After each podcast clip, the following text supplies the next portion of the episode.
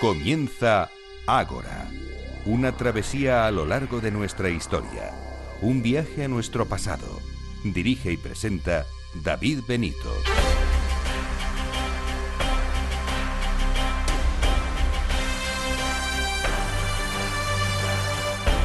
Muy buenas noches y bienvenidos a Ágora, la cita de Capital Radio con la historia.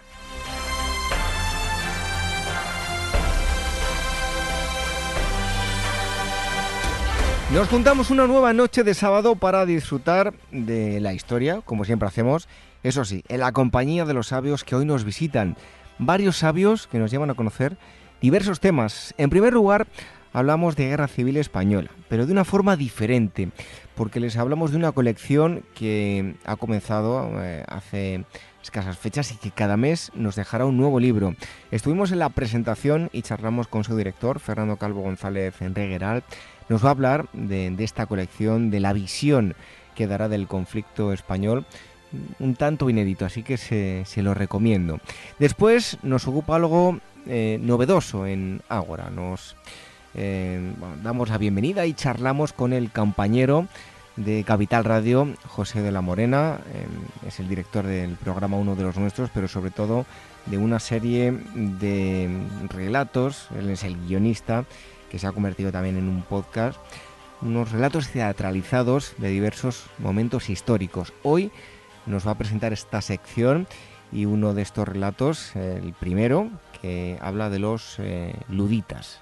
Estén muy atentos porque seguro que les va eh, a gustar. Y en tercer lugar, les hablamos de fantasía a lo largo de la historia. Lo hacemos con la escritora y redactora Silvia Pato. Literatura fantástica desde el inicio de los tiempos hasta los actuales. Hablaremos de las tendencias según la época histórica.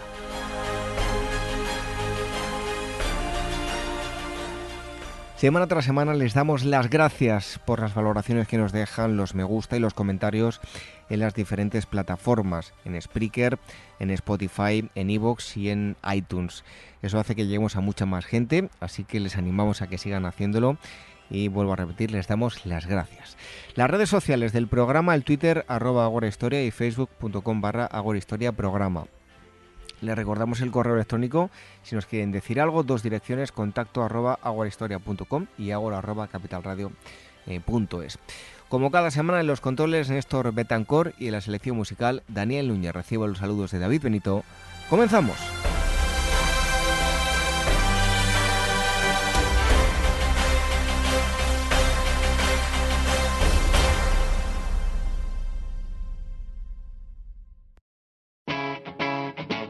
Capital Radio.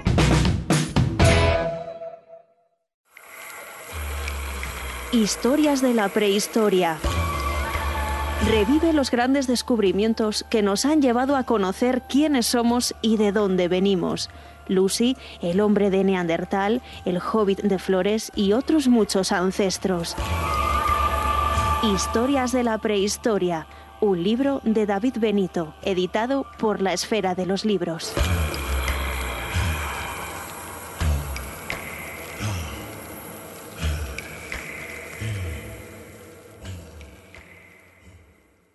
¿Sabes cuál es el mejor dial para escuchar Capital Radio? Tu móvil. Ya tienes disponibles las versiones de iOS y Android de Capital Radio. Y si quieres escucharlas en tu coche, lo tienes muy fácil. Empareja el Bluetooth de tu coche con tu móvil o tableta, entra en la app de Capital Radio y ya lo tienes. Escucha Capital Radio en digital. Y si te preguntan qué escuchas, no lo dudes. Capital Radio.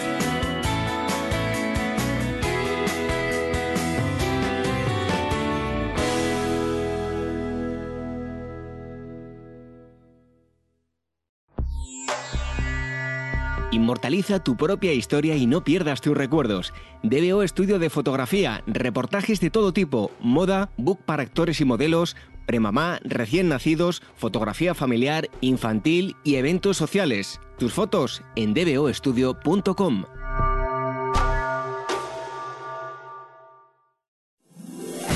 15 años con personas y empresas dan para muchas opiniones, reflexiones y conocimientos de recursos humanos. Escucha el Foro de los Recursos Humanos todos los lunes a las 12 del mediodía en Capital Radio, un punto de encuentro de excepción con personas y empresas, con Francisco García Cabello.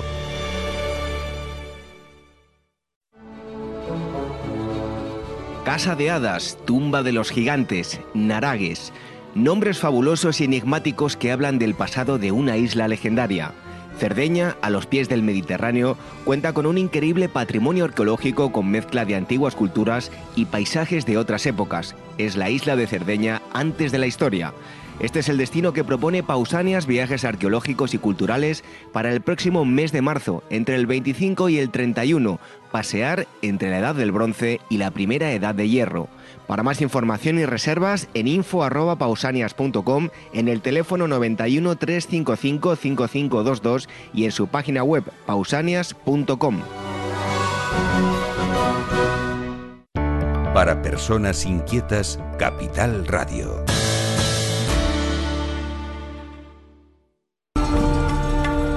Bueno, como podrán comprobar todos los, oyentes, eh, el sonido no es el habitual, eh, no estamos en los estudios, ni mucho menos, estamos bueno, en unos estudios muy peculiares, sobre todo por el entorno que tenemos aquí en el eh, restaurante eh, Válgame Dios. hemos venido a la presentación de, no un libro, sino, bueno, un libro, pero mucho más, una colección a lo largo de todo este año 2019 y tenemos con nosotros a Fernando Calvo, él es escritor, economista, Em, pero escritor, esa es la faceta por la que está aquí con, nosotros y una persona importante dentro de esta colección que se llama La Guerra Civil contada em, por sus protagonistas, editado por, por, Almuzara. Fernando, muchísimas gracias por estar aquí con nosotros en Agora Historia. Gracias a vosotros, un placer. Bueno, la primera pregunta es eh, obligada. Es eh, un libro eh, o una colección de la Guerra Civil hoy más que nunca eh, podemos decir que está la herida todavía muy, muy abierta.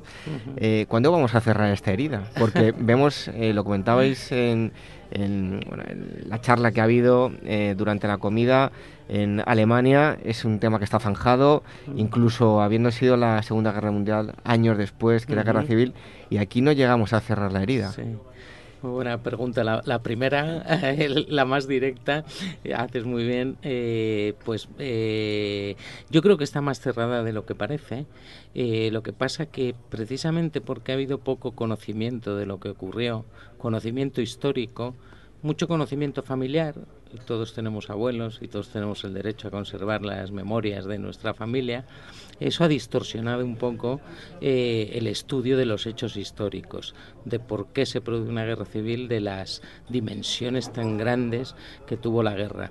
Entonces, las heridas yo creo que están cerradas, pero políticamente siempre interesa reabrirlas con los mismos eslóganes y los mismos panfletos y las mismas reivindicaciones que hace 80 años y eso sí que es una normalidad histórica que solo se puede corregir publicando libros como los que vamos a publicar en esta biblioteca y con mucho conocimiento eh, eh, por otras personas que están haciendo una labor de investigación muy interesante. Me vas a permitir que haga un apunte y es que yo creo que hasta que no sepamos, bueno, eh, cambiar nuestro vocabulario mm. y relacionar a los políticos de hoy en día con rojos eh, y fachas, eh, es que no se va a terminar. Completamente. Bueno, ellos tampoco hacen sus deberes, ¿eh? porque a veces les gusta mucho resucitar esa música porque unifica mucho.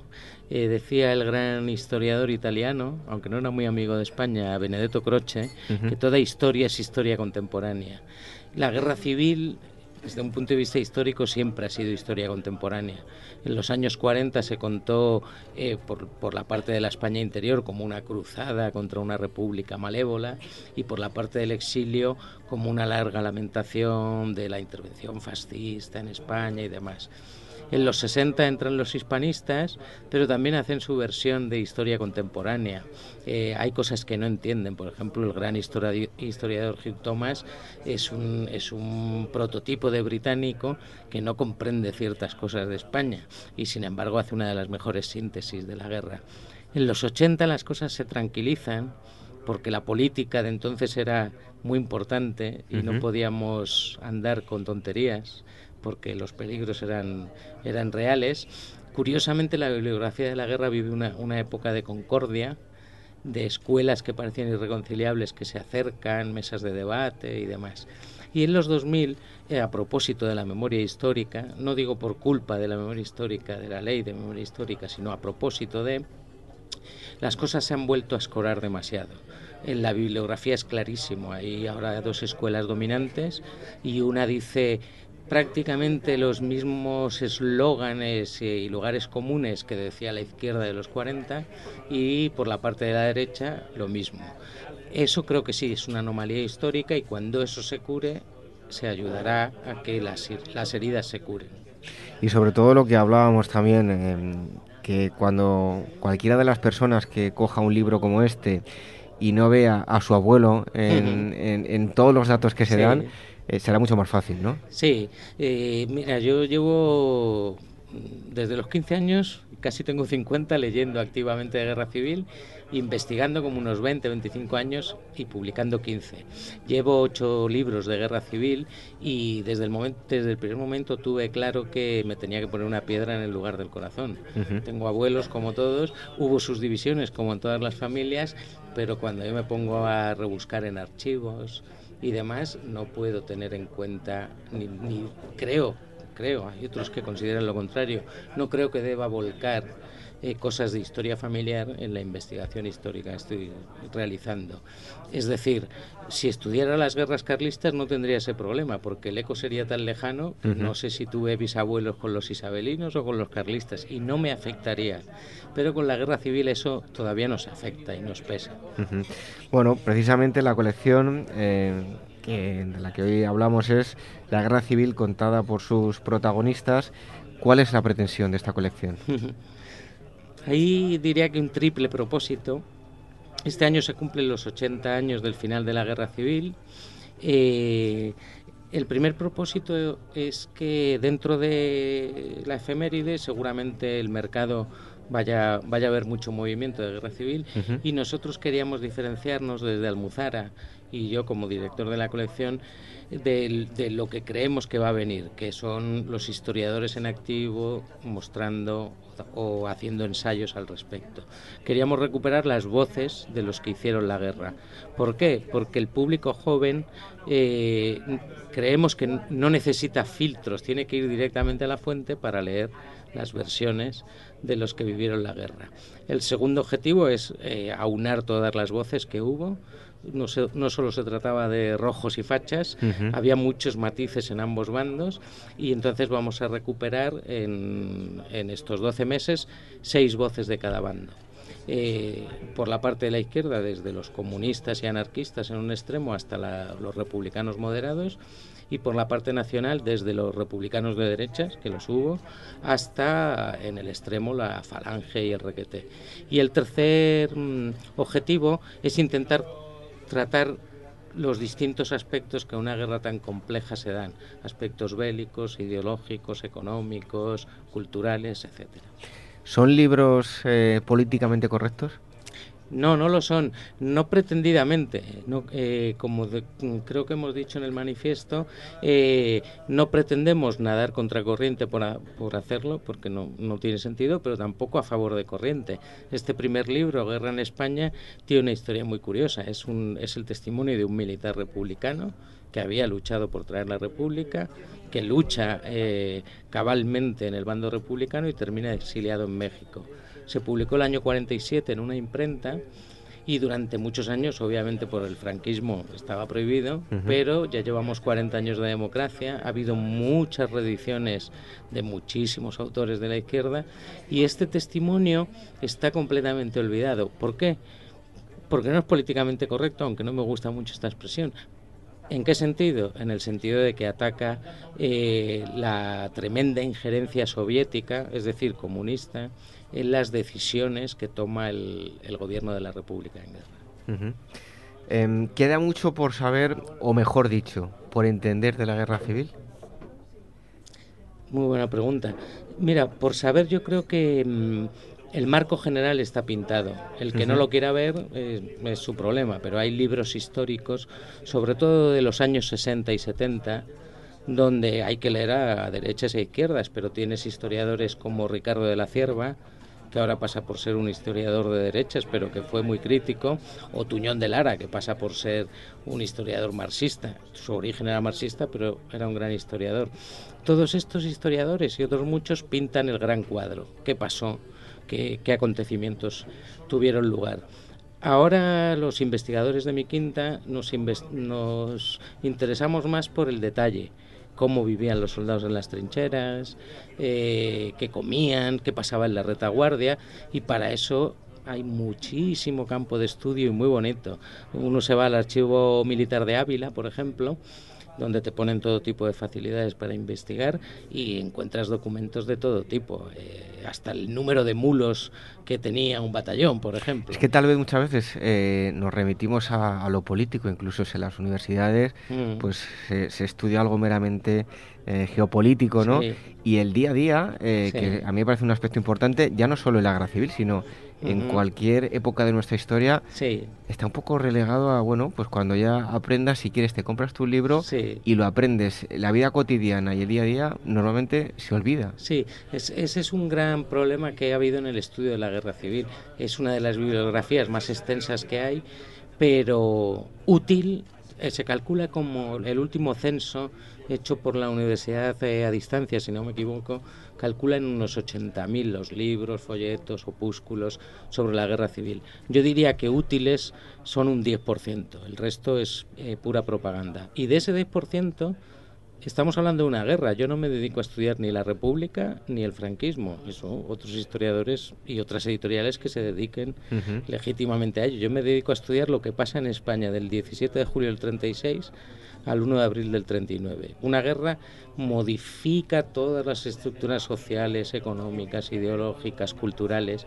Entonces, ese periodo de, estudio no deja de ser una guerra. Lo más importante es la historia militar y es curiosamente lo menos estudiado. en, antes hablaba de, los alemanes o de la Segunda Guerra Mundial. Si tú te coges cualquier libro de un anglosajón, por ejemplo, te sabes hasta el, el nombre de todos los marines que desembarcaron en Iwo Jima aquí eso no se ha hecho y se puede hacer y creo que se debe hacer porque eso alumbra más la historia que las grandes proclamas y demás. En toda la colección, ¿qué diferentes aspectos se van a tocar? Eh, este primero yo particularmente quise que fuera un militar y un militar republicano, porque parece que en la opinión dominante hoy día aquello fue una guerra del ejército contra el pueblo nada más lejos de la realidad porque si hubiera sido un golpe de Estado hubiera durado unos días y punto. El ejército se fractura y eso provoca una guerra civil. Entonces quería que fuera un militar y republicano el que nos sirva de marco para la historia militar. Pero vamos a tocar la cultura. El próximo número es un poemario, eh, bueno, es prosa, pero es tan poético que es casi un poemario, escrito por un escritor falangista, Rafael García Serrano, que se llama Eugenio Proclamación de la Primavera. Eh, con eso tratamos el tema ideológico y falangista. Eh, luego vamos a recuperar un clásico de la guerra civil editado por Editorial Progreso de Moscú en los años 60, bajo la bandera de la España republicana, que es el testimonio de los asesores soviéticos en la guerra. Y por ponerte otro ejemplo y terminar ya, eh, también pretendemos recoger testimonios tan raros como el de un médico argentino que se alista al ejército español lucha con los requetés, es un ferviente católico y hace un diario bien bonito y bien testimonial de ese perfil, ¿no? Em, dos últimas preguntas antes de terminar, dos, eh, además dos temas que han salido durante la charla. Eh, decías que todos los libros tienen su impacto, ¿no? Pero ¿cuál de ellos consideras que, que es el más impactante?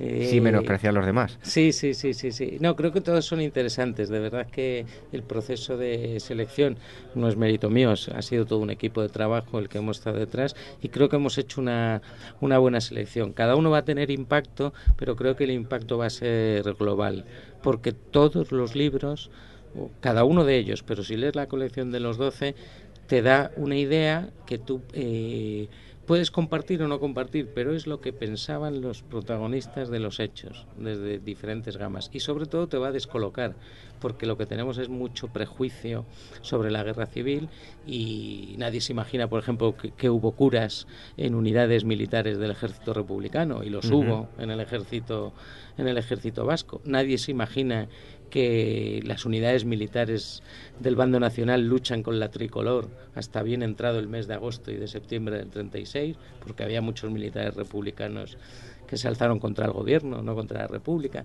Todo esto creo que descoloca y creo que es necesario conocerlo y luego cada uno que saque sus conclusiones. Y luego una última reflexión que se ha hecho también eh, durante la charla y te la transmito. ¿No se ha contado bien la guerra a lo largo de todos estos años o el problema está en el lector de izquierdas y de derechas? Eh, está mal que lo diga un escritor, pero creo que en, este, en esta bibliografía me atrevería a decir que en exclusiva el lector ha sido el problema. El lector de derechas solo ha querido leer a derechas y creo que todavía ocurre eso. El votante sociológico, como dirían los estudiosos, busca los libros que no voy a mentar y los autores que no voy a mentar pero que refuerzan la tesis de la derecha rancia de hace 80 años, y el de izquierda es lo mismo. Primero es una pena, porque mm, no puedes comprender. Entonces, si solo te miras al espejo de un lado, no puedes entender la otra mitad. Y segundo, te pierdes el placer, porque aunque sea un, tema muy dramático, hay novelas maravillosas. Tienes una novela como Madrid de corte checa de los falangistas, eh, de Agustín de Foxá, que es La bestia negra de la izquierda, y es una novela aterradora, pero de una prosa increíble. Y al contrario, La Forja de un Rebelde de Arturo Barea, un socialista de pro, es La Bestia Negra de la derecha rancia. Y es un libro maravilloso, La Forja de un Rebelde. Bueno, si quieres eh, rebatir a alguien y de alguna forma guerrear, entre comillas, con él, em, tienes que conocerlo, ¿no? Entonces hay que leerlo también. Exacto, exacto. Independientemente de la ideología de cada uno. Teniendo en cuenta además que hablamos de un hecho ocurrido hace 80 años ocurrido hace 80 años. Pero ahí volvemos al principio de la entrevista, ¿no? Que tenemos esa voluntad de leer para seguir tirándonos los muertos a la cabeza, ¿no? Leamos como un hecho pretérito, afortunadamente, un acontecimiento ocurrido hace 80 años, que sufrieron nuestros abuelos, las consecuencias las vivieron nuestros padres y nosotros hemos tenido la suerte de no padecer. Entendamos el fenómeno, no lo reavivemos en sus peores aspectos y paz, por encima de todo paz y concordia, porque lo que a uno, uno, se llega a la conclusión después de leer muchos libros e investigar mucho de guerra civil, es que la guerra es un fenómeno desastroso para los seres humanos, pero una guerra civil es lo peor que le puede ocurrir a un país. Pues ojalá a través del conocimiento, con eh, iniciativas como esta, algún día lleguemos a celebrar, por ejemplo, el fin de la guerra simplemente sin que unos eh, lo hagan suyo eh, como ganadores y al igual, eh, la llegada de la democracia sin que sea un aspecto negativo para otros. En fin, que, celebremos lo, positivo, ¿no? Sumemos. bueno, pues em, le recomendamos esta colección, La Guerra Civil contada por sus protagonistas, este em, primer libro, Guerra en España 1936 a 1939 de Jesús Pérez Salas. todo ello está editado por em, Almuzara y hoy ha estado aquí eh, con nosotros eh, Fernando Calvo, que es escritor y director de esta colección. Muchísimas gracias y un fuerte abrazo. Gracias a ti, un placer.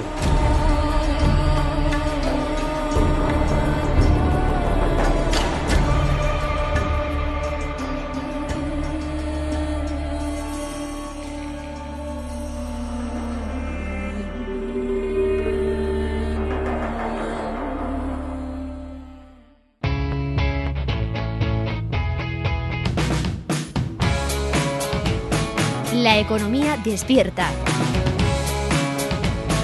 Capital Radio.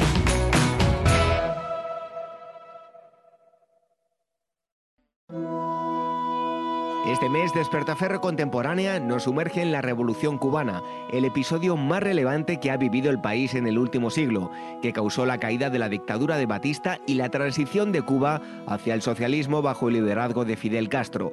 Un análisis preciso del conflicto bélico, sus operaciones y de la guerrilla desencadenada en 1956 en Sierra Maestra. A la venta en librerías, kioscos, tiendas especializadas y despertaferro-ediciones.com.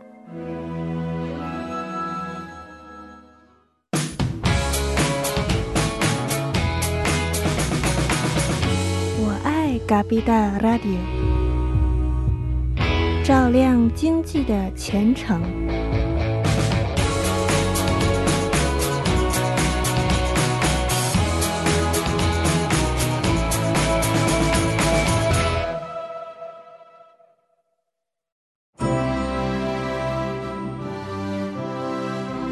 ¿Eres actor o modelo y necesitas un book profesional o simplemente quieres tener unas fotos de estudio? En DBO Estudio de Fotografía hacen tus sesiones a medida. Toda la información en dboestudio.com.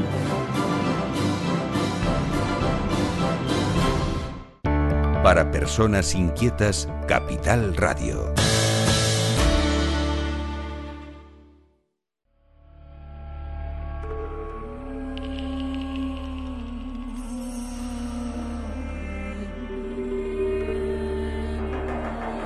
Ágora, historia en estado puro.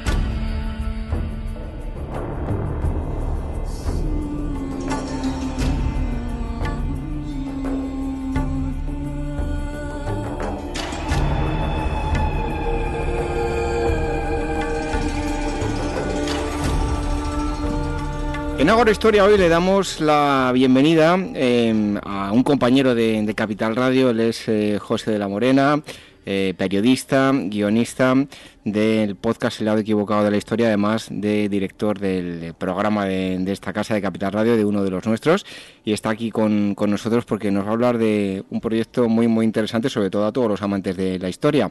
José de la Morena, bienvenido a Ágora. Bueno, muy bien hallado, muchísimas gracias, eh, David.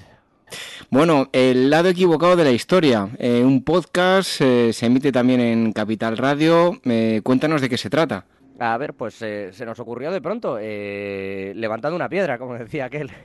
eh, pensamos, eh, ¿cuántas historias, por la forma que tenemos de contarlas, por la forma en la que en realidad se ha ido fraguando todo, no se han contado mal? Esto vino a través de un día que alguien dijo, la historia la escriben los vencedores, que esto se ha dicho siempre muchas veces, y yo pensé, bueno, ¿y cuánta gente se ha quedado mal escrita? Eh, y entonces se nos ocurrió eh, contar una serie de historias que quizá pues eh, para el gran público eran desconocidas, incluso para el, público, bueno, muy especializado, muy experto, ¿no? Hay algún capítulo, algún episodio eh, que, fíjate, hasta 2008 no se supo la verdad, eh, ¿no? Histórica sobre ese hecho. Entonces, eh, estamos hablando de cosas muy recientes, a pesar de que pues la historia les ha pasado por encima. Entonces, a toda esa gente, eh, a todos esos personajes históricos, a, a, todos estos hechos que se quedaron en el lado equivocado de la historia, pues hemos decidido darle una vuelta y hacer una especie de podcast que es eh, como un radioteatro en realidad, porque intentamos dramatizar todas esas situaciones, eh, pues le damos voz a través de, de, ese, de ese, podcast que, que comentas que es el lado equivocado de la historia.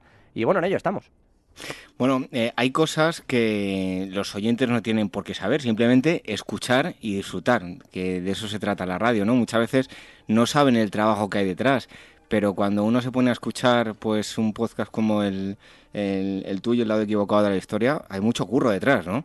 Hay mucho, hay mucho trabajo, sí. Eh, primero de documentación, eh, de todo lo que es la narrativa, el guion que hay que realizar, porque al final eh, a los personajes hay que darles un texto, hay que adaptarlo a la época histórica en la que se está produciendo, intentar pues que los que no que no se produzcan anacronismos, ¿no? Entre lo que están diciendo y lo que ocurrió en la realidad. Eh, intentamos ser muy, muy, muy fieles a lo que pasó. Incluso a veces utilizamos, eh, vamos, eh, a veces no. En todos los podcasts hay trozos, fragmentos de momentos que en realidad se narraron así. Véase discursos, textos que se lanzaron.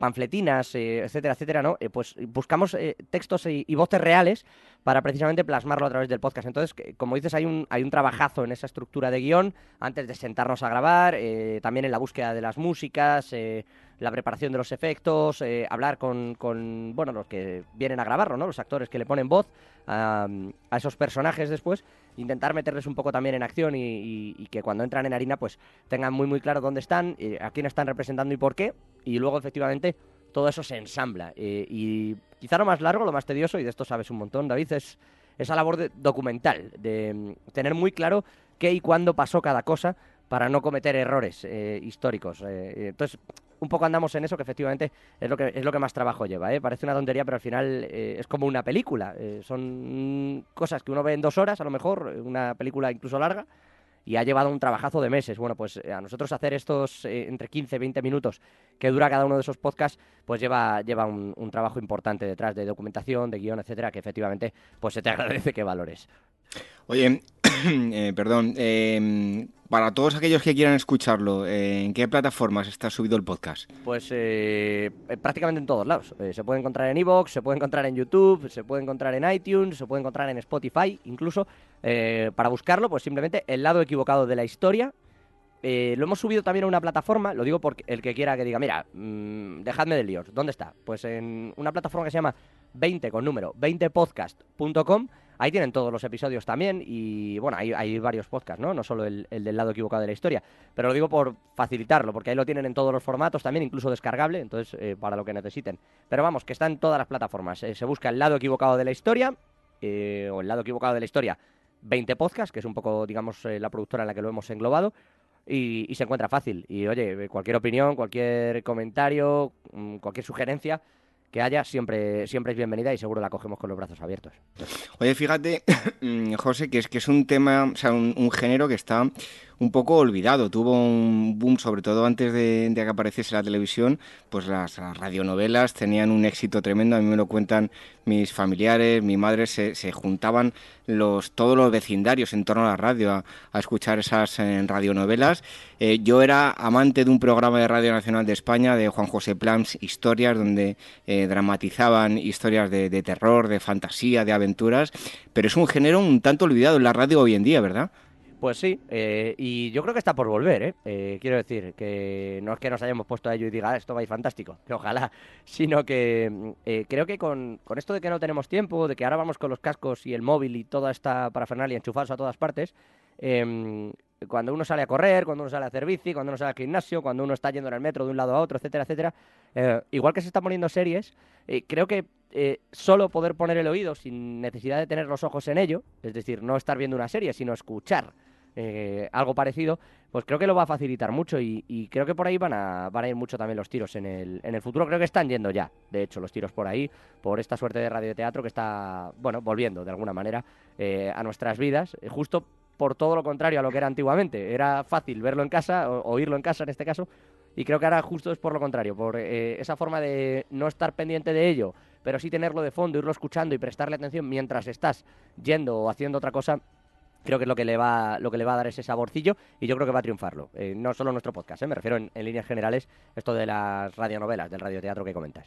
Bueno, pues la radio está más viva que nunca. Eh, en cuanto al, al, tema que nos ocupa, el lado equivocado de la historia, se han emitido ya varios, vamos a ir emitiendo aquí en Agora Historia los que ya tenéis hechos. El primero de ellos habla sobre los luditas. bueno, haznos una introducción al tema.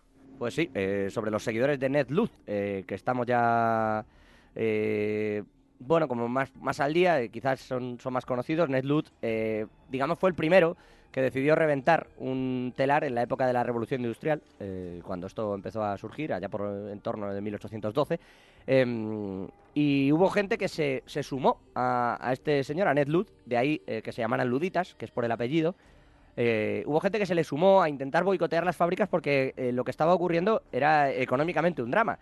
Y es que toda la producción que había eh, se estaba trasladando del campo a las, a las ciudades y que, dadas las, eh, la nueva creación de fábricas, se contrataba mucha mano de obra. ¿Qué es lo que pasaba?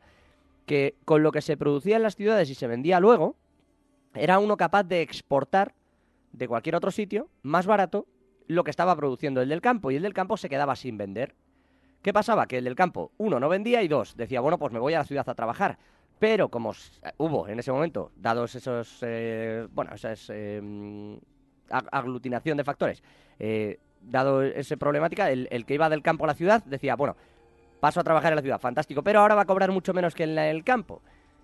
Si se quedara en el campo ya no vende el producto y si va a la ciudad le pagan mucho menos. ¿Por qué? Porque había un exceso de mano de obra. Y entonces eh, estos eh, luditas, estos seguidores de NetLuz, la idea que tenían es, eh, hay que acabar con esto porque el progreso que dicen que ha llegado no ha llegado para todo el mundo.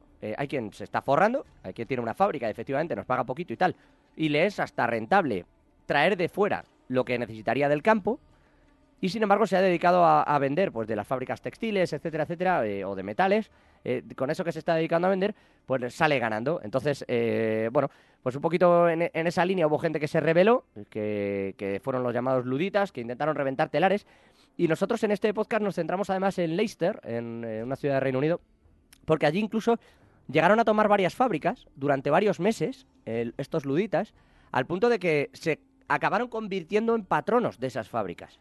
Y esto es curioso, claro, lo que es la, la vida y la historia, ¿no, David? Eh, una vez tienen ya el poder, ¿qué te crees? ¿Que repartieron? Bueno, pues durante un par de meses parecía que funcionaba y luego se habían convertido en patrones y decidieron, oye, pues nos quedamos con ese progreso y volvemos a, a abaratar el despido de la gente. Así que, si te parece, ese es el, el podcast que escuchamos en este primero. Bueno, oye, ¿qué, ¿tú qué crees que hubiese pasado si los luditas los hubiesen tras- teletransportado a la época de la aparición de los ordenadores, la informática? ¿Hubiesen liado la misma o qué? Pues no lo sé, no, sab- no sabría decirte. eh, más que nada porque imagínate, hombre, con los ordenadores en la aparición eran tan grandes que, que igual les habría sido fácil, en el sentido de que no los tenía todo el mundo.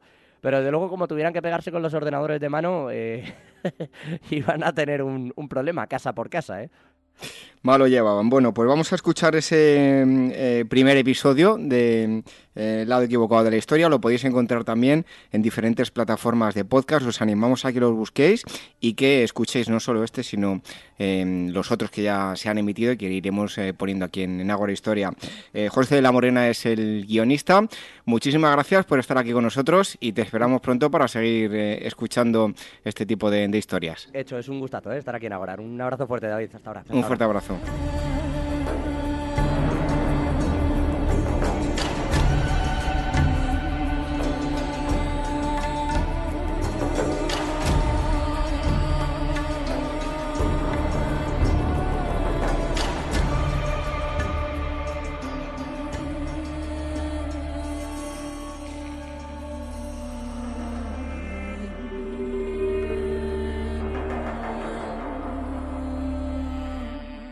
En el filo de la historia, entre el humo y el hambre, entre el hollín y las falsas monedas, gastados como botellas trucadas, comprados por una revolución, culpables de otra. Los luditas, la leyenda que Sherwood no contó, en el lado equivocado de la historia.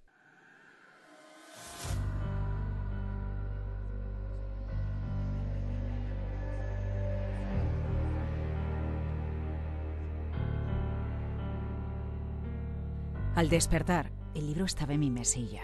Emitía una intensa luz que se desvaneció al agarrarlo. Las tapas negras, con ese cuero rugoso lleno de minúsculas motas de polvo, se clavaron a mis dedos más que ellos al propio libro. Se abrió prácticamente solo, con solo pensarlo. Antes siquiera de incorporarme, me encontré leyendo las primeras líneas.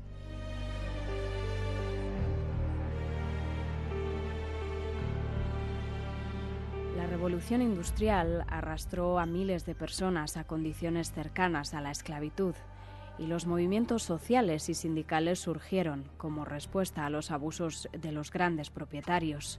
Pero antes de ellos, antes siquiera de que las fábricas se unieran en inmensos conglomerados, algunos británicos, siguiendo los pasos de Ned Ludd, trataron de evitar que la nueva forma de producir acabase con la agricultura. Alcé la vista del libro. El fantasma de uno de aquellos seguidores de Ned Ludd se formaba poco a poco frente a mí. Una espesa bruma nos envolvió por completo, sin saber cómo creo que acababa de trasladarme hasta su época. Entonces comenzó a hablar. Recuerdo aquella mañana con claridad, como si pudiera estar todavía allí. Esa luz plana entre las nubes, el golpe de un sol frío sobre mi abrigo raído. John traería las botas nuevas. Las palancas con las que frenar lo que llamaban progreso las cogeríamos directamente en la fábrica. Sé que era 18 de marzo, porque el día antes no pudimos beber. Celebramos San Patricio con algo de tocino que le robamos al cabrón de Timothy, ese maldito vendedor avaricioso. ¿Por qué? ¿Por qué le robamos? ¿O por qué no se bebía en San Patricio? Veo que no sabes nada. No se bebía los días de fiesta. El gobierno lo tenía prohibido. Por nuestra salud, decía. Para que los pobres del mundo no nos diésemos al vicio los días que no tocaba trabajar. ¿Sabes qué ocurría entonces? Todos en casa, esperando que alguno de los chicos de la calle Marfield le robase una botella a esos puritanos de la abadía. Ellos, ellos sí podían beber. Sé que era 18 de marzo porque el 17 no probé ni gota. Cogieron a Nicky doblando la esquina con aquel carrito de botellas. Lo dejaron allí tirado. Debíamos saber que el vicio no era algo bueno. ¿Por qué estoy aquí? ¿Quién eres? Para recordarnos, evidentemente. Mi nombre da lo mismo. Debes recordar a los luditas. Aunque me llamo Mike, si eso es lo que estás preguntando. 18 de marzo de 1812. Tú recuerdas esa fecha. El momento de terminar con la revolución industrial. La que nos llevó a la ciudad para enfermar. La que prometió comida, pero nos racionó el pan. Teníamos que dar las gracias, ¿sabes? Por pasar menos hambre que los del campo. Esos, esos no tenían ni para sembrar. Toma, ponte este pañuelo azul en la cara. Tápate. Pareces un bandido, pero así confiaremos en ti. Acompáñame. El lado equivocado de la historia.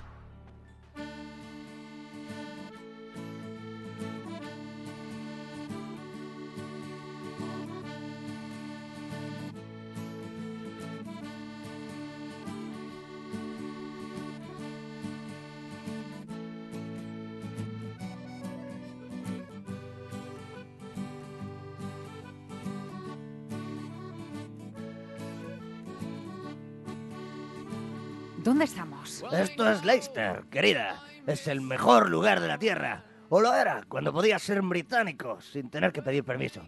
Ahora nos tienen cogidos por las pelotas. Pero eso se acaba hoy. Va a venir el mismísimo Ned Ludd. Seremos el inicio del fin de toda esta porquería. ¿Quién es Ned Ludd? ¿Que no conoces a Ned? ¿Pero qué sabes de la vida, chica? Ned es el puto Robin Hood, venido de Nottingham, como él, el rey de Sherwood. En realidad fue el primero en reventar uno de esos telares. Las máquinas se rompen fácil, pero la gente tiene miedo a quedarse sin nada si lo hace, a irse a la calle. ¡Somos esclavos! ¿Qué puede haber peor, eh? ¡Mierda! ¡Escóndete! Escondidos tras unos cubos de basura, el pulso se me aceleró. Cinco tipos corrían delante de la policía. Tres de ellos cayeron abatidos. A dos los perdimos en la neblina matinal. Tenían que hacerlo en silencio. ¡Estúpidos! ¡Han montado un jodido incendio! No pongas esa cara de susto. La culpa de todo esto la tiene la revolución industrial. En apenas dos años nos ha hecho pobres a todos. En Irlanda ha pasado igual. Pero allí no se han organizado para protestar y los han molido a palos. Sígueme. A nosotros nos toca la fábrica de tela. Me agarró con fuerza la mano y recorrimos casi todo St. Margaret. No conocía aquellos recovecos. Nos detuvimos en la parte trasera de una fábrica textil, en un pequeño almacén. El tal John repartía botas nuevas que sacaba de un saco enorme. John, danos dos pares de botas. Aquí llega la verdadera revolución. ¿Cuándo viene Ned? Ned no va a venir, pero no es el único que sabe reventar esto. Con cuidadito y sin miedo. Que no funcione nada. Ya basta de comer rata cruda. Salimos a la calle diez minutos después. John lo había impregnado todo de aceite. ¿Qué haces? ¡Nos van a pringar a todos si quemas la fábrica! ¡Corred! Le seguía a duras penas. Estábamos casi en las afueras cuando la policía nos cortó el paso. Quietecitos, cabrones. ¿Os creéis que así van a mejorar vuestros derechos? Echad a correr otra vez. Dadme una excusa para que os dispare. Gentuza. Esto no lo para nadie. Si ves al comisario, dile que se acabó lo de currar como miserables. Se acabó el progreso para algunos. ¡Ahora! En el instante en el que John sacó la pistola, los demás echamos a correr de nuevo. Corrimos hasta dejar atrás a los demás. Estábamos a solas. Habíamos ido tan deprisa que no nos dimos cuenta de que salíamos incluso de Leicester. Las botas nuevas estaban llenas de barro. Él se detuvo frente a mí. Sigue hacia el bosque. Como en Sherwood. ¿Te sabes la historia de Robin Hood? Pues esto es igual. Seguro que allí están los demás. Ese era el plan.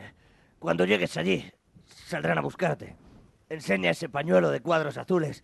Di que eres ludita. Ellos te sacarán de aquí. Cuenta lo que ha pasado. Diles que como Ned hemos reventado las fábricas y vamos a terminar con todo. El trabajo tiene que ser para todos y el progreso también. Se están forrando, aunque cada vez nos paguen menos. Cuéntalo. Yo voy a terminar con esta mierda. Y a vengar a Johnny.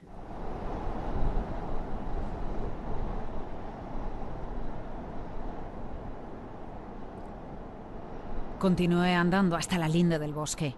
Esperé durante horas. Casi seis horas después llegó un niño. Hablaba de revolución en Nottingham. Decía que habían tomado el control de las fábricas. Nos quedamos en silencio.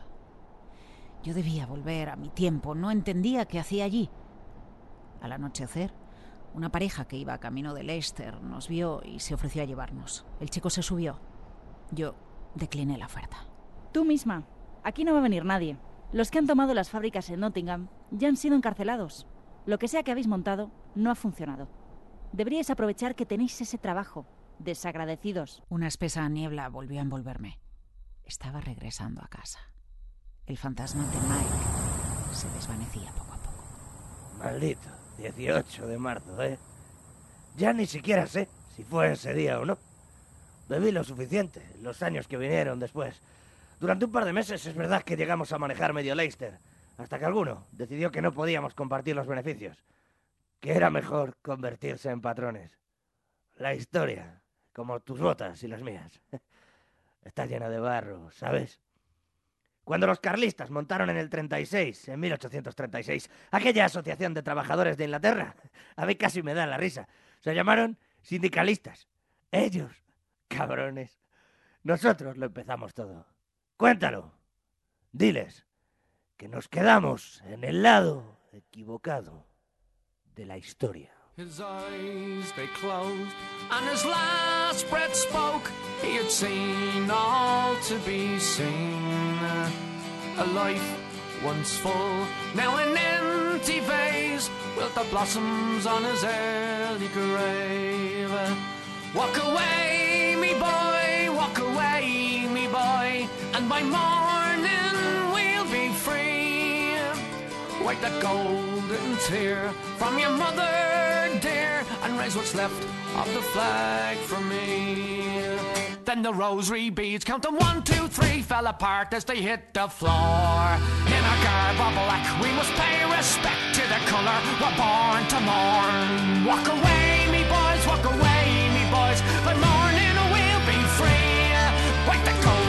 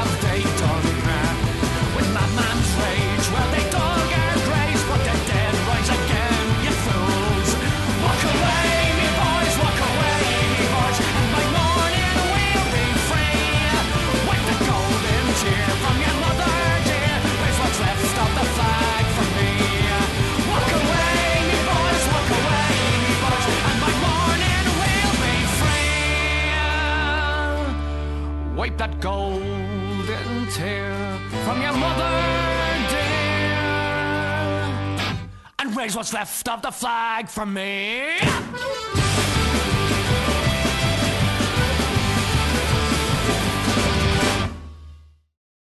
Capital Radio, la genuina radio económica.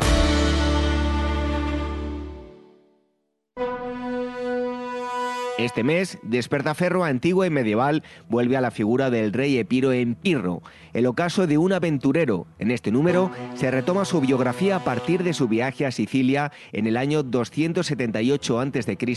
y recorremos los últimos años de su vida siendo coronado rey de Macedonia hasta su accidentada muerte en el asedio de la ciudad de Argos. A la venta en librerías, kioscos, tiendas especializadas y despertaferro-ediciones.com.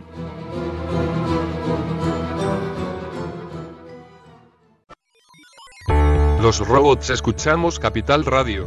Es la radio más innovadora. Oímos a Saragot, con Luis Vicente Muñoz. Ahí le has dado. Esto es Capital Radio. Di que nos escuchas.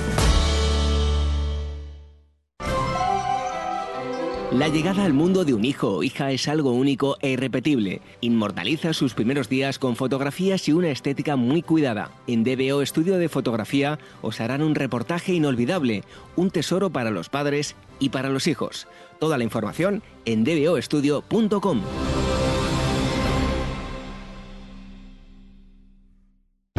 Para personas inquietas, Capital Radio.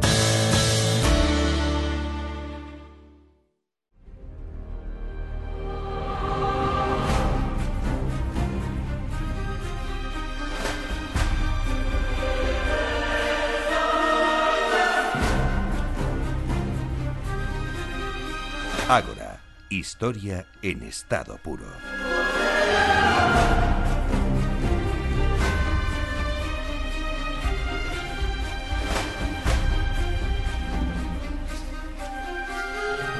En esta entrevista hoy en, en Ágora Historia mm, vamos a hablar de algo mm, curioso y desde luego que a mí me, llama mucho la atención y, y me gusta. Hay muchos de los asuntos y, o mejor dicho, títulos de los que vamos a hablar. Aquí solemos hablar muchas veces de, libros eh, y los libros eh, pues han estado ligados a la historia desde el inicio de los tiempos.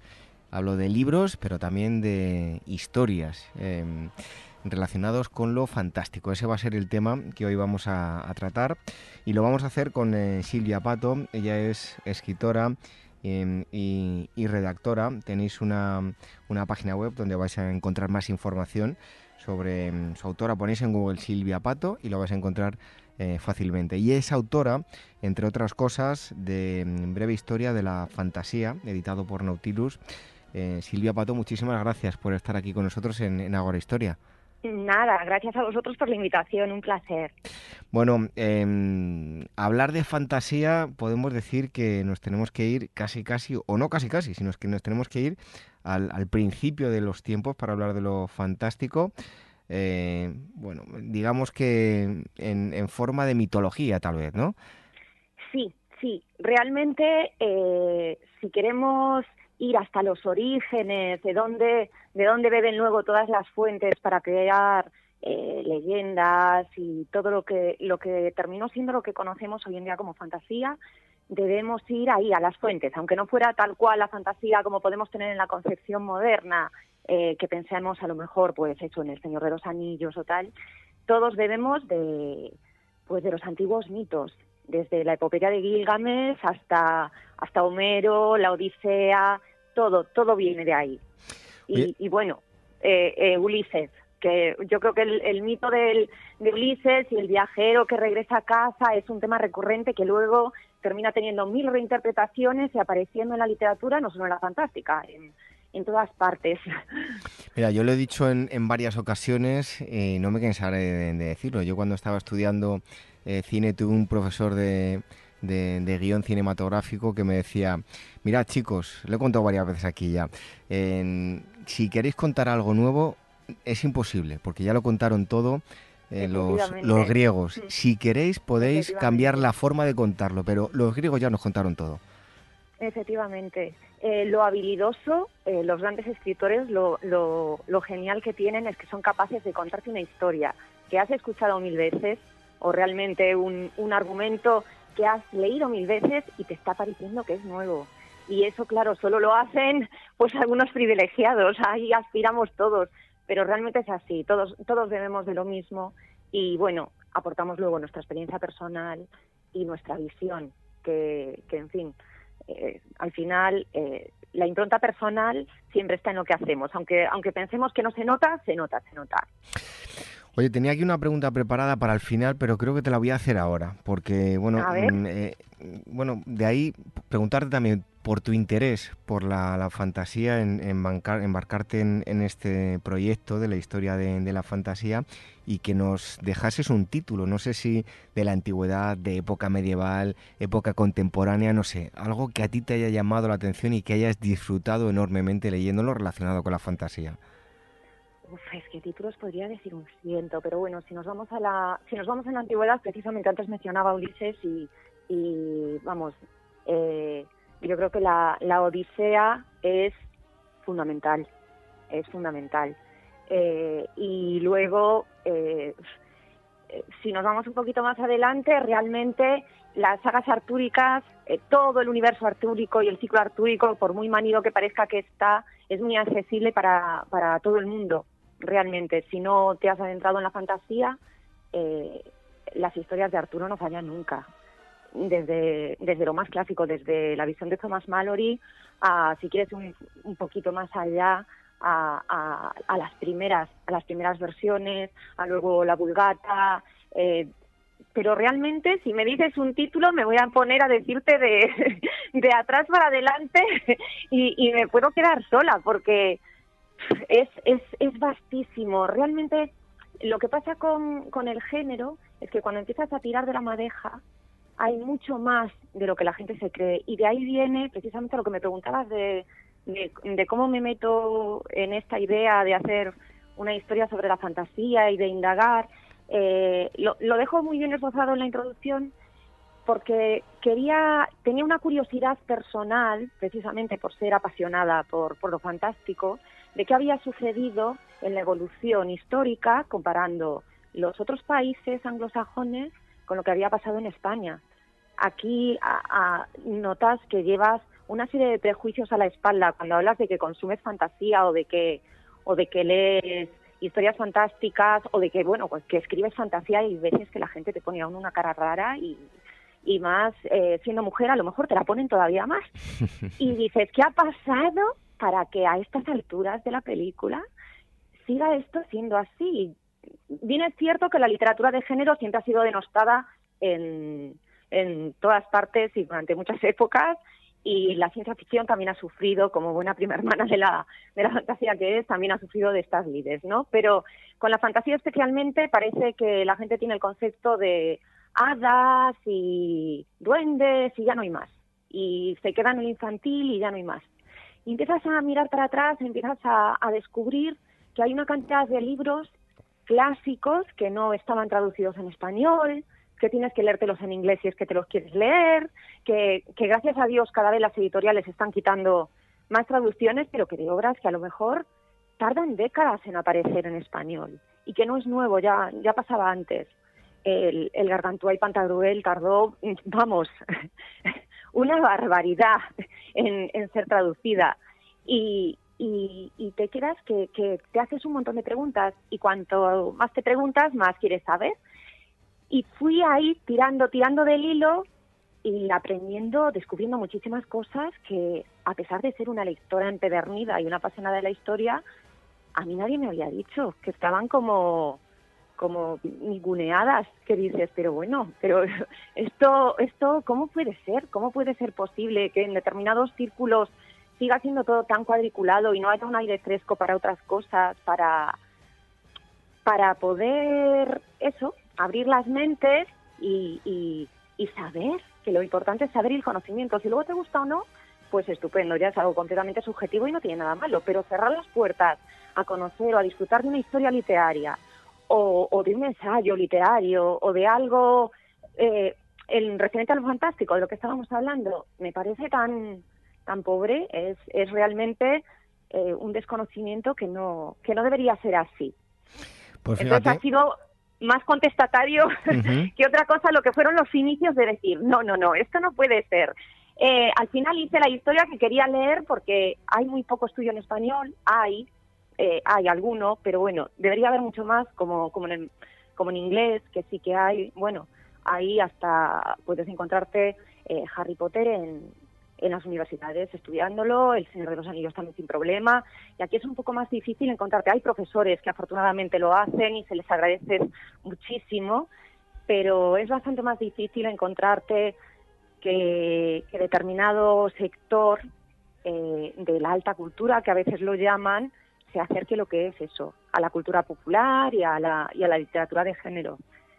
Y ya hablando de fantasía, peor todavía, claro. Pues fíjate que eh, decías tú que mm, cuando planteabas o comentabas que, que leías fantasía, que escribías fantasía y encima eh, siendo mujer aún eh, Sí. te miraban raro, yo tengo que hacer varios comentarios y- y- y no me, vamos, no tengo ningún reparo en reconocerlo. Eh, últimamente no he podido leer mucha mucha novela, eh, he leído más ensayo histórico, pero he disfrutado leyendo la saga completa, pero como un auténtico niño y los devoraba con los de Harry Potter. Tengo que decirlo que, es que me parecen fantásticos, pero hay dos libros, hay dos libros eh, y además bendita locura esa que dices tú y encima de una mujer, porque es que yo recuerdo mm, dos momentos que a mí me marcaron como lector. eh, fueron dos veces que me puse malo, no pude ir al colegio, estuve con gripe y me devoré en una de esas ocasiones eh, Drácula, que es Ujú. una novela fantástica. A, a mí es una época Fantástica. que me vuelve loco el, el romanticismo eh, por ver, muchos el siglo aspectos. XIX, eh, el siglo XIX es, es, es maravilloso. Realmente yo creo que, que debe de ser el capítulo más extenso Ujú. del ensayo, porque yo el siglo XIX es, es la, realmente ahí es donde se, se afianza el fantástico como, como lo conocemos ahora. Realmente es ahí donde aparece el arquetipo del vampiro, donde aparecen, donde aparecen eh, todas estas imágenes que podemos tener de, de, incluso las, las historias de los caballeros medievales. eh, le dieron una vuelta de tuerca a lo que era lo típico del rey Arturo, pues a ver, ahora se me ocurre pues las historias de la, de la serpiente Uroboros, de Edison, eh, que fue el primero que, que habló de la Tierra Media antes de Tolkien, y, y de ahí ahí viene todo. Realmente ahí germinó, mm, bueno, eh, la ciencia ficción que andaba ahí a lides con la, con la literatura fantástica, que aún no estaba muy claro eh, qué era fantasía y qué era ciencia ficción, por, por precisamente por la época. La novela gótica eh, ya explotó del todo. Eh, a ver, el siglo XIX es, es genial. Y bueno, te hablaba de dos libros. Uno de fue el eh, eh, Drácula de, de Bram Stoker y otro de ellos que, aunque ha habido películas que, que se han acercado muchísimo, eh, hay una de ellas muy buena, pero yo mm, para disfrutar realmente el libro, Frankenstein creo que es una auténtica joya y por eso te decía una mujer, eh, Mary Shelley, me parece fantástico, o sea, Sí. me parece una auténtica joya literaria, Frankenstein, y eso que me, lo- me leí los dos con fiebre, o sea que eh, me sirvió para delirar un poco más.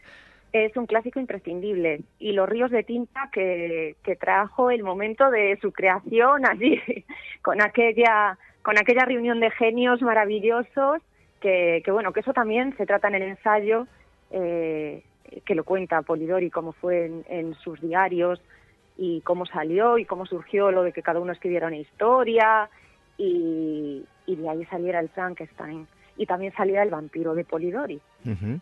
Pues así que yo lo recomiendo, por favor, si tienen la oportunidad, aunque hayan visto la película, de leer el libro, tanto de Frankenstein como el de Drácula, a mí el de Drácula me parece, eh, cuando empiezan las cartas de uno a otro, me parece que tiene, no sé, un dinamismo eh, impresionante. Así que cualquiera que tenga la oportunidad, por favor, que se lo lea, porque es que no va a poder parar. Es... Son, son grandes clásicos. Sí, sí, son- totalmente. Son, grandes clásicos. Y yo, fíjate que te iba a hablar de, desde el principio de los tiempos y me he ido hasta el siglo XIX Es rápidamente.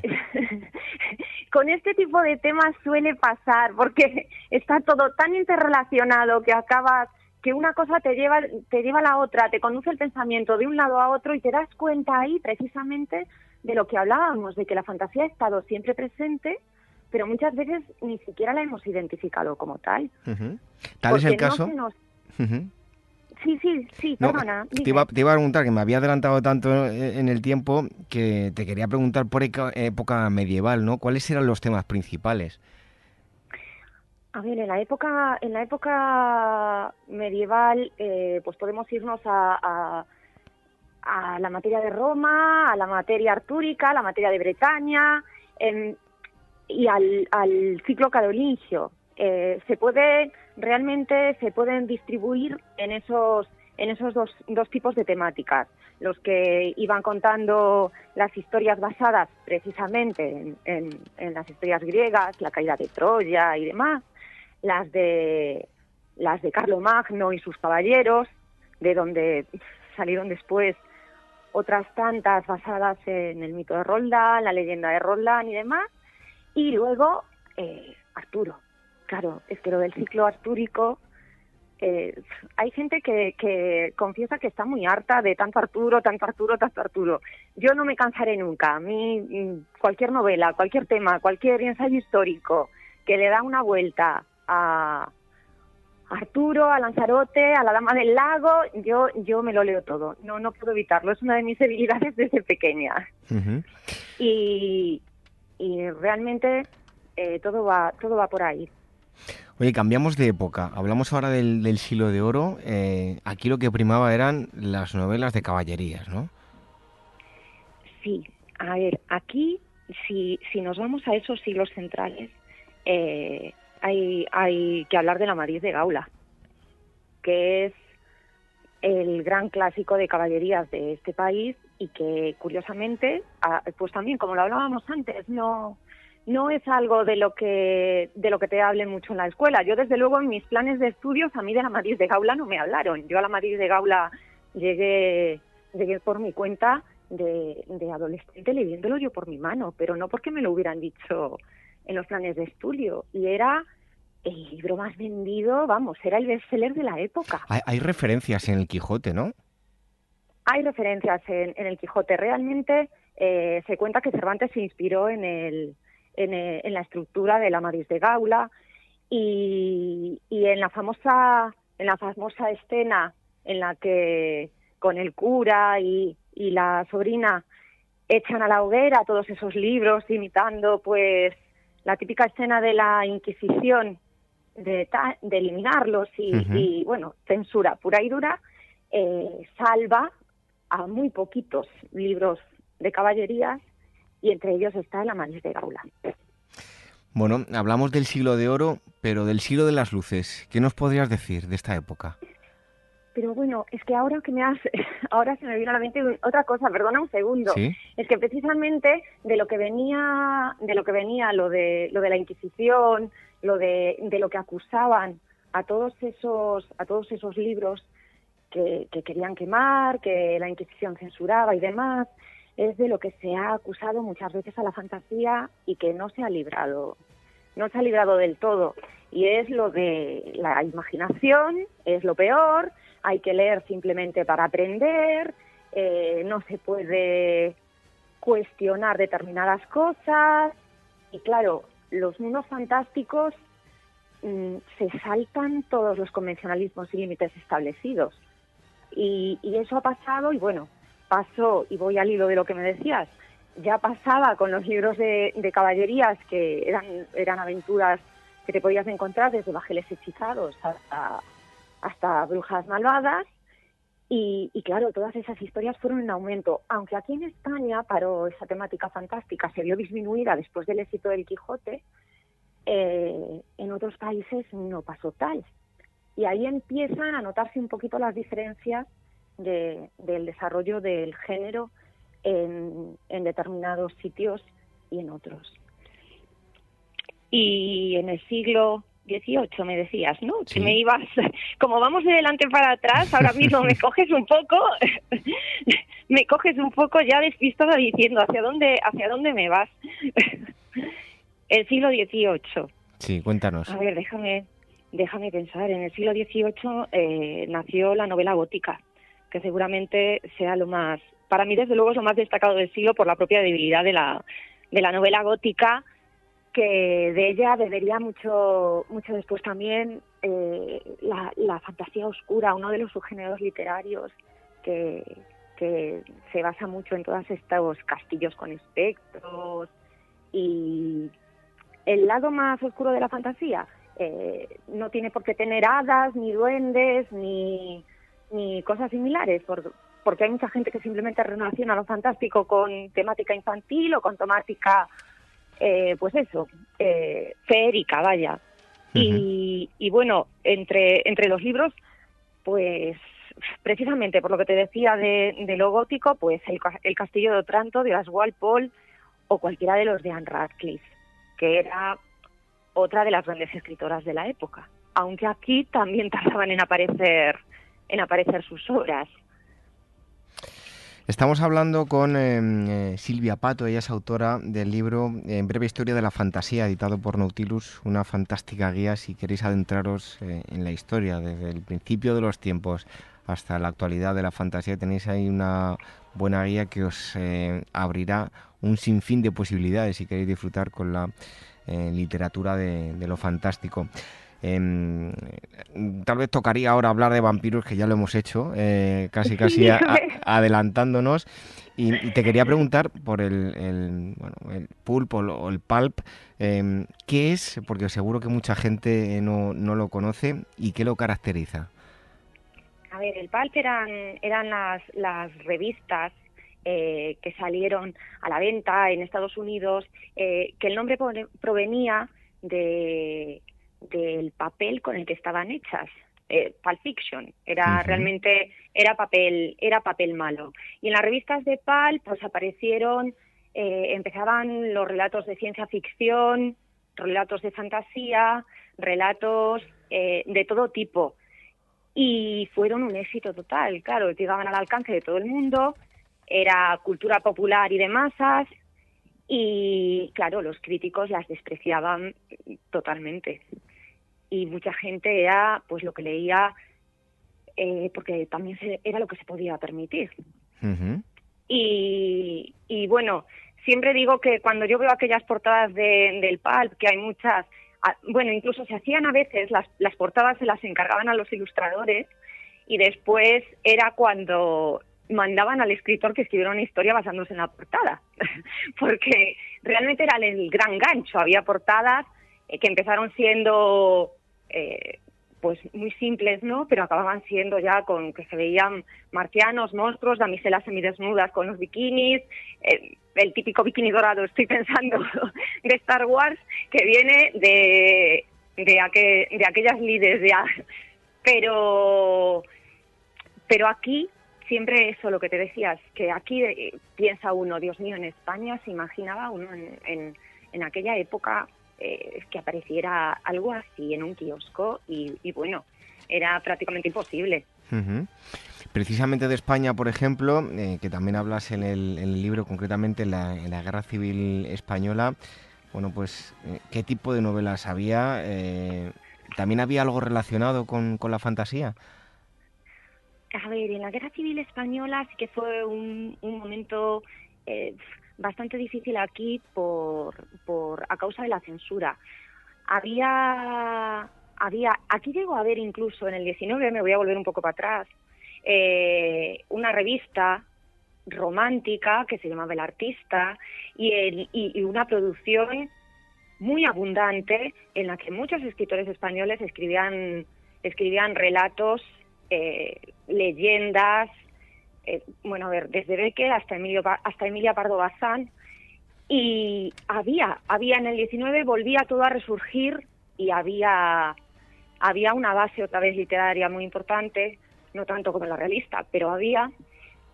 Y en el siglo cuando llegó la guerra civil, claro, eh, pues, pues todo cambió. Todo cambió porque no había la misma libertad, precisamente por lo que hablábamos antes, de que lo fantástico se cuestiona todo lo establecido. Y, allí había que cumplir una serie de, requisitos muy específicos para escribir. Muchas editoriales se fueron para Latinoamérica y se empezaba a publicar más en Latinoamérica que aquí, porque claro, allí no había, no había esos problemas. De hecho, H.G. Wells se publicaba sin problema en el mercado editorial español, pero después de la guerra civil los libros no comenzaban a circular igual, ya que él incluso se había implicado en, en, en preguntarles a las autoridades competentes cómo estaba cómo estaba su compañero García Lorca, que eran miembros de, del PEN Club, del, del Club este de Escritores Internacional. Y ese tipo de detalles sí que me llamó mucho la atención cuando, cuando empecé a indagar en, en la época y porque lo mismo que decíamos antes, que es que no este tipo de cosas no te las cuentan, están como muy muy ocultas. Y cuando te empiezas a ver las, las hemerotecas de los periódicos de entonces dices, madre mía, pero ¿cómo puede esto ser y a mí que nadie me lo haya contado? y, y entonces las, las, las obras no había grandes éxitos como para salir al mercado de un componente fantástico porque lo que se buscaba más bien había cuentos infantiles, había, había de hadas, pero y bueno, se empezaban a publicar, pues sí, se traducían pues lo típico de novelas de aventuras eh, y, y eso, los caballeros del rey Arturo, historias de estas.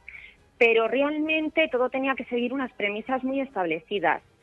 Todo tenía que tener un fin didáctico, todo tenía que, que ser respetuoso con lo religioso, con lo cual la fantasía quedaba bastante cercenada por todas partes. Bueno, eh, seguimos avanzando en el tiempo eh, y te voy a pedir que nos hables de la New Wave de forma general porque es un tema muy extenso, pero bueno, ¿qué, es, eh, qué- qué- qué nos puedes contar? Pues la New Wave surgió como una nueva, como una nueva ola eh, a mediados del siglo XX para que se estaba replanteando todas, todos los estereotipos hasta entonces habidos y, y- y por haber, que normalmente la gente escribía las historias de, de- fantasía o, o de ciencia ficción más en base a un concepto de, del bien y del mal. Y a partir de ahí se empezaron a estudiar otras, otras maneras de adentrarse en el género y empezaron a surgir otros escritores, muchísimas autoras. Empezó pues autores como Michael Moorcock, que, que escribió eh, Elric de Menibonnet y todo el ciclo de, de Elric, que vamos, es uno, es uno de los imprescindibles para los amantes del género. Y, y luego empezaron a surgir pues Ursula K. Con, con su saga de Terramar, Marion Sirmer Bradley, eh, con Avalon y, la saga de Darkover. Empezaron a dar un, nuevo giro y una nueva perspectiva, eh, tanto cuestionándose eso, no, unos conceptos tan, del bien y del mal y, socialmente buscando otras alternativas, buscando, buscando hacer crítica realmente de la sociedad actual, pero a través de sus historias fantásticas y, de sus relatos, porque escribían tanto relato, escribían muchísimo también en las revistas del género y escribían tanto relato como novela. Oye Silvia, te quería preguntar sobre eh, el último de los éxitos, eh, lo fantástico, Harry Potter. Yo, eh, tras Harry Potter, he visto otras novelas que las han vendido como el nuevo Harry Potter, pero las lees y yo particularmente no me han terminado de enganchar, cosa que ha pasado con, con Harry Potter desde el primer libro. No sé, ¿qué crees que tiene Harry Potter? Eh, aparte de que está muy bien escrito, eh, pero aparte, eh, el mundo que se ha creado en torno a Harry Potter, no sé qué tiene el libro para que enganche tanto. Pues J.K. Rowling, yo, yo, claro, eso, eso, eso es la autora. Eh, como escritora, vamos, es que no se le puede decir nada, porque era- fue capaz de crear y de contar, porque hay, hay muchos ramalazos dentro de Harry Potter que son historias ya contadas. Y hay, hay muchas cosas nuevas, pero eh, viene siendo el, el- la típica historia de internado inglés, ha cogido cosas muy clásicas de, de la literatura y ha metido un ramalazo de, de cosecha propia y de novedades, escrito de una forma que consigue enganchar y que quiera seguir la historia de Harry desde el principio hasta el fin, que te tiene ahí con todos los libros viendo la evolución, que, viene siendo un viaje, viene siendo un viaje del héroe desde que es pequeño hasta, hasta que llega al clímax final y, y ya tiene una edad adulta, como quien dice. Oye, Pero realmente intentan repetir el éxito y es intentar repetir mm, lo irrepetible. Eso, eso, mira, precisamente de- que hablabas antes de lo de ser mujer, eh, Rowling tuvo que poner las iniciales de su nombre y no poner el nombre completo para que no se viera que era mujer, por, por consejo de, de los editores, o al menos eso cuentan. Porque claro, una mujer escribiendo fantasía, pues va a vender menos. Ujú. Bueno, pues eh, ha, sido el último éxito literario de los últimos tiempos y tardará, yo creo, que en, en volver a aparecer uno, uno como este. En el mundo Marvel, perdón, em, ha habido, bueno, pues eh, todo el mundo le viene a la cabeza diferentes superhéroes. Em, no sé si los últimos superhéroes han tenido tanto éxito como los clásicos. ¿Cómo ves que ha evolucionado el, el mundo Marvel? El mundo Marvel eh, ha evolucionado muy bien. han sabido, han sabido, desde mi punto de vista, eh, algo puramente subjetivo, que bueno, el, universo de los cómics eh, es tan, es tan enorme y cada cual tiene una visión tan completamente distinta que da lugar a muchos debates. Pero desde mi punto de vista han sabido ir adaptándose con los cambios de los tiempos para, para poder darle una vuelta de tuerca a todas las historias. Desde luego, yo me quedo con, con la época clásica. Yo era una fanática de Kirby desde pequeña y, y, y bueno, eh, eh, no solo Marvel. eh, es que estoy pensando en, también en DC, porque van, van a la par en el desarrollo de, de- la historia del, de la historia del cómic y las dos se vieron afectadas por, por la Comic Code, el código aquel que, que ponían cuando llegó una época en que también se vieron afectadas por la censura y, las compañías tuvieron que autocensurarse porque si no eh, no podían salir al mercado, tenían problemas. Bueno, la censura en lo que respecta a la fantasía ha afectado en todos los campos. En el cómic, en los libros, es una de las grandes trabas.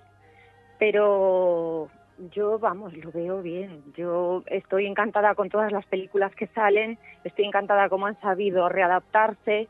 ¿Qué ocurre? Que llega un momento que, que si dejas de leer alguna de las sagas sí que te pierdes, porque le dan tal- tantas vueltas a, a las tramas y a las historias que si, si te quedas fuera de determinado tiempo dices, uy, aquí qué ha pasado. Pero, pero vamos, yo agradezco que, que hayan sabido seguir adelante y que no lo dejen y que las películas sigan, por más que algunas personas digan que el mercado está lleno ya de y saturado de las películas de superhéroes, yo sigo siendo consumidora, yo sigo viéndolas todas y disfrutando como una enana, a mí que no me las quiten.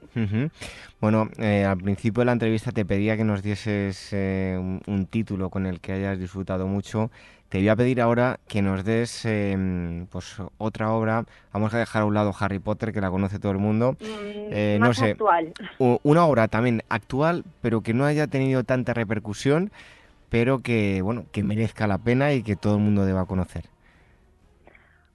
Uf, a ver, más actual que, uf, eh, O bueno, no, que, Yo- no- que no sea de, sí, de los últimos sí, años. Que ¿no? no sea. Sí, sí, eh, pues yo siempre recomiendo Wicked de Gregory Maguire, que es, eh, es la historia de, de la bruja mala de Oz, de cómo llegó a ser la, la, la bruja mala de Oz. Y, y realmente ese libro, a ver, no, no es fantasía, es fantasía más adulta, tiene un componente incluso si le quieres dar un, un par de lecturas, tiene un componente político importante, pero vamos, Wicked de Gregory Maguire. Y, y, y luego, aunque no sea tan reciente, El último unicornio de Peter Beagle también es otro de mis, de mis imprescindibles. Y si nos venimos para España, Olvidado Rey Vudú de Ana María Matute que vamos, mm, yo siempre, siempre me refiero a ella como la gran dama de la fantasía española, porque eso es, eso es una obra maestra. Bueno, pues desde luego que la fantasía es algo que a mí por lo menos me ha llamado siempre mucho la atención. De hecho, yo eh, tengo publicados dos, dos ensayos y tengo eh, dos novelas relacionadas con la fantasía. Sin publicar. No sé si algún día se publicarán. Una es Vaya, más pues- relacionada con, con el público juvenil, otro entre el juvenil y el, y el infantil. Eh, no sé, tal vez algún día me ponga a, a- a repasarlas y seguro que a mejorarlas, que se pueden mejorar y mucho. Y oye, desde mi humilde escritura, ojalá algún día vean la luz porque, bueno, es algo que me parece fascinante. Creo que ni mucho menos eh, eh, yo he sido dotado de la imaginación de estos grandes autores que hemos, eh, de los que hemos hablado y creo que, bueno, pues todos ellos tienen algo especial que ya me gustaría a mí, mí tener, pero Pues bueno, a ver si algún día lo puedo publicar. Pues, pues adelante, atrévete, que, que vamos. es solo cuestión, es solo cuestión de perseverancia. Esto es solo cuestión de perseverancia y trabajo. Pero, y que, y que yo creo que todos hacemos lo mismo. eh, todo es con muchísima humildad. Yo también me enfrenté al ensayo con muchísima humildad y lo presento con muchísima humildad porque, pues por eso, porque simplemente eh, eh, pretendo ser eso, un puente entre, entre entre la cultura popular y el lector que está alejado de, de, lo que es la fantasía por puro desconocimiento y, y de los eruditos que me gustaría que le prestaran bastante más atención y que, y que ellos podrían hacer unos estudios críticos eh, muy profundizando muchísimo realmente realmente en el tema y que parece que, que no que no causan interés. Entonces eh, vamos yo con que la gente lea el ensayo, descubra la historia, descubra eh, eh, el universo que se abre ante ellos y que digan, ay, pues voy a probar a leer esto, ay, pues mira, no sabía tal, pues, pues seguramente van a descubrir alguna obra o parte del género eh, eh, que les va a gustar, porque realmente la fantasía tiene tantos subgéneros, de hecho al final hay un capítulo dedicado a los subgéneros de lo fantástico y, y que mucha gente desconoce. Eh, no, no tienen ni idea de que podríamos hablar de, de fantasía cómica, que podríamos hablar de, de, de dark fantasy, la que mencionabas antes, eh, de, que, de que podríamos hablar de, de la fantasía de Navidad, que incluso ha llegado a configurar un género, que incluso hay la fantasía histórica que la podemos desgranar por, por cada época, según en la época en la que ambientes la novela fantástica. Es, es un universo que dices, es imposible que haya algo que no te atraiga dentro, si lo que te gusta es leer, claro, si no te gusta leer, pues a los que no les guste leer, mal vamos, pero, pero por ejemplo, como a ti o como a mis lectores empedernidos, bueno, siempre va a haber algo que, que nos va a gustar. Lo que ocurre es que si la gente no lo conoce va a ser imposible que pueda acceder a ello. Bueno, pues fíjate, voy a hacer una recomendación, aparte de tu libro, que lo quiero recomendar, es una perfecta guía. Seguro que muchos de ustedes, si no se han adentrado en la fantasía y les termina gustando, se van a agobiar leyendo el libro porque van a decir, madre mía, lo que me falta aún por, por leer. Pero voy a hacer una recomendación que seguro que conoces perfectamente. Yo disfruté mucho con ese libro, me costó encontrarlo porque no es fácil, y es un libro de, de Tolkien y está configurado con las diferentes cartas que supuestamente Papá Noel les escribía a, Sí, a sus sí, el que hijos. escribió para los hijos. Exactamente, Sí, pues es un libro que a mí me, me pareció curiosísimo y que yo recomiendo desde aquí. No va a ser fácil encontrarlo, pero eh, cada Navidad eh, Tolkien le escribía una carta como Pues si fuese eh, Santa Claus y, y lo han eh, unido todas esas cartas y han hecho un libro que me parece eh, fantástico. Pues, Seguro que lo mira, conoces. Un, un, un bellísimo ejemplo del subgénero de, de la fantasía de Navidad, de Fantasy Christmas. Pero, y ahora que estás diciendo este, pues voy a aprovechar para recomendar otro. Y me lo has recordado porque precisamente Stephen King escribió Los Ojos del Dragón, que es una de, de mis novelas fantásticas también de referencia, eh, para que lo leyeran eh, su hija. Porque no leía lo que escribía el padre, que no le gustaban nada las historias de terror ni nada así. Y él escribió Los Ojos de, de- del Dragón y es también fabulosa, fabulosa. Es una de estas novelas que devoras, pero bueno, cuando, cuando Stephen King se pone, se, se pone a escribir y bueno, es, es un maestro. Aunque Pues- tampoco sea, aunque tampoco sea muy valorado por todo el mundo, eh, Stephen King es un maestro. Pues ahí quedan esas recomendaciones y sobre todo, breve historia de la fantasía con eh, Silvia Pato, editado por Nautilus. Eh, Silvia, muchísimas gracias, eh, felicidades por tu trabajo y hasta pronto. Muchísimas gracias a vosotros, David. Hasta pronto. Un fuerte abrazo. Igual.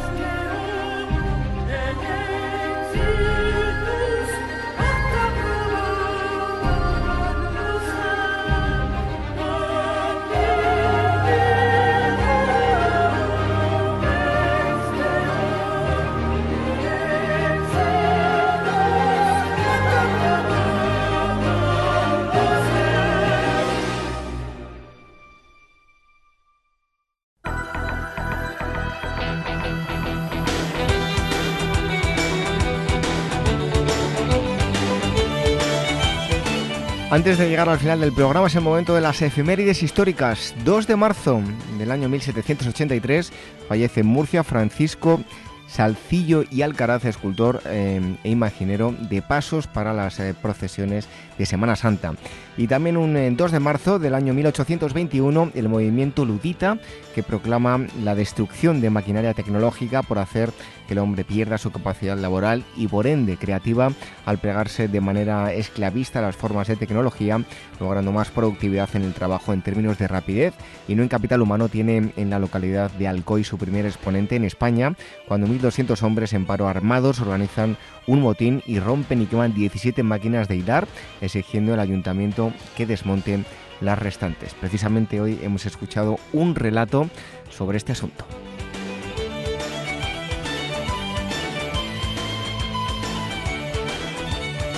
3 de marzo del año 1478, con el fin de impulsar la industria naval en su reino, los reyes católicos promulgan una pragmática concediendo premios a los que construyan embarcaciones de 600 a 1000 toneladas. Y en el año 2005, el aventurero estadounidense Steve Fawcett se convierte en la primera persona en circunvolar el mundo en solitario, sin escalas ni reabastecerse, en aterrizar en Kansas después de más de 67 horas de vuelo. 4 de marzo de 1852 muere en Moscú el escritor romántico ruso Nicolás Gogol, autor, entre otras, de la novela histórica Taras Bulba y el cuento sobre un funcionario el Capote. Y en 1933, Franklin Delano Roosevelt jura su cargo como presidente de los Estados Unidos en plena Gran Depresión. Criticado por los empresarios, la política progresista de Roosevelt mejorará el panorama económico y en 1936 será eh, capaz de ser reelegido con la mayoría de los votos. También ganará en las elecciones de 1940 y de 1944. De este modo, se convertirá en el presidente estadounidense que más tiempo ocupará este cargo.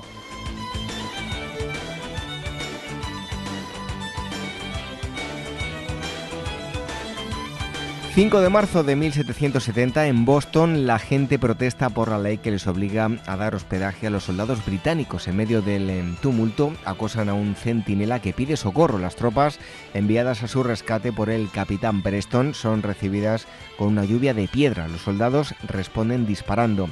El saldo final es de 5 civiles muertos, produciendo con ello el primer derramamiento de sangre de lo que será la lucha por la independencia de los Estados Unidos. Y en 2013, el gobierno venezolano anuncia en Caracas la muerte del presidente Hugo Chávez de 58 años por complicaciones médicas tras su última operación de cáncer. Desde que le fue detectado un tumor en junio de 2011, el caudillo bolivariano eh, que gobernaba desde 1929 había sido operado en cuatro ocasiones. El mandatario designó como sucesor a Nicolás Maduro, que convocará nuevas elecciones en 30 días.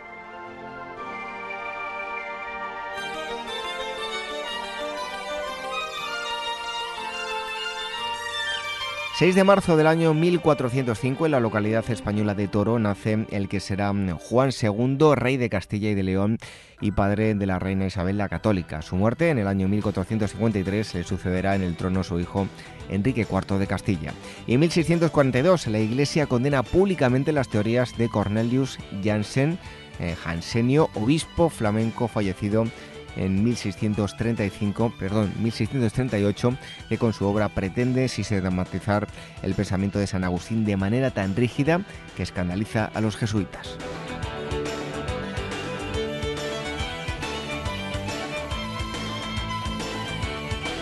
7 de marzo del año 161 en Roma, al morir Antonio Pío, resulta proclamado emperador su hijo adoptivo Marco Aurelio Antonino, filósofo estoico y último representante de la grandeza de Roma. Durante su reinado tendrá que hacer frente a varias revueltas. Buen estadista y guerrero, por obligación sobre todo será el emperador y hombre más íntegro, de su época. Subordinará la filosofía al cumplimiento de una ética y será el primero en manifestar que la muerte no tiene nada de gloriosa, sino que más bien significa caer en el olvido. Y en 1966, en España, Manuel Fraga, ministro de Información y Turismo, se vaya en Palomares con el embajador de Estados Unidos para hacer creer que no existe riesgo de contaminación radioactiva a pesar de las bombas mm, termonucleares que han caído en la playa cuando en enero dos bombarderos norteamericanos procedentes de Turquía y Georgia, cargados con cuatro de estas armas cada uno, realizaban un vuelo rutinario sobre la península ibérica y al tener que repostar para continuar volando rumbo a Estados Unidos, uno de ellos, que llegó antes de lo previsto al encuentro, colisionó con el avión cisterna, incendiándose y dejando caer cuatro de estas bombas de una potencia de 75 veces superior a las lanzadas sobre las ciudades de Hiroshima y Nagasaki a finales de la Segunda Guerra Mundial.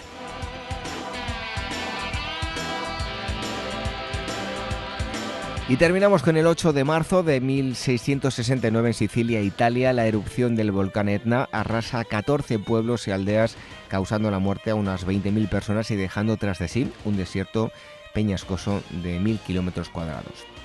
Y en 1942 fallece en Nueva York el ajedrecista cubano y campeón mundial de ajedrez de 1921 a 1927, José Raúl Capablanca, genio precoz en este deporte, fue apodado el Mozart del ajedrez por ser invencible en su mejor época, se le llamó la máquina del ajedrez. Estos han sido acontecimientos relevantes de nuestra historia desde hoy, 2 de marzo, hasta los próximos días, llegando al próximo jueves, 8 de marzo. En un momento, la despedida.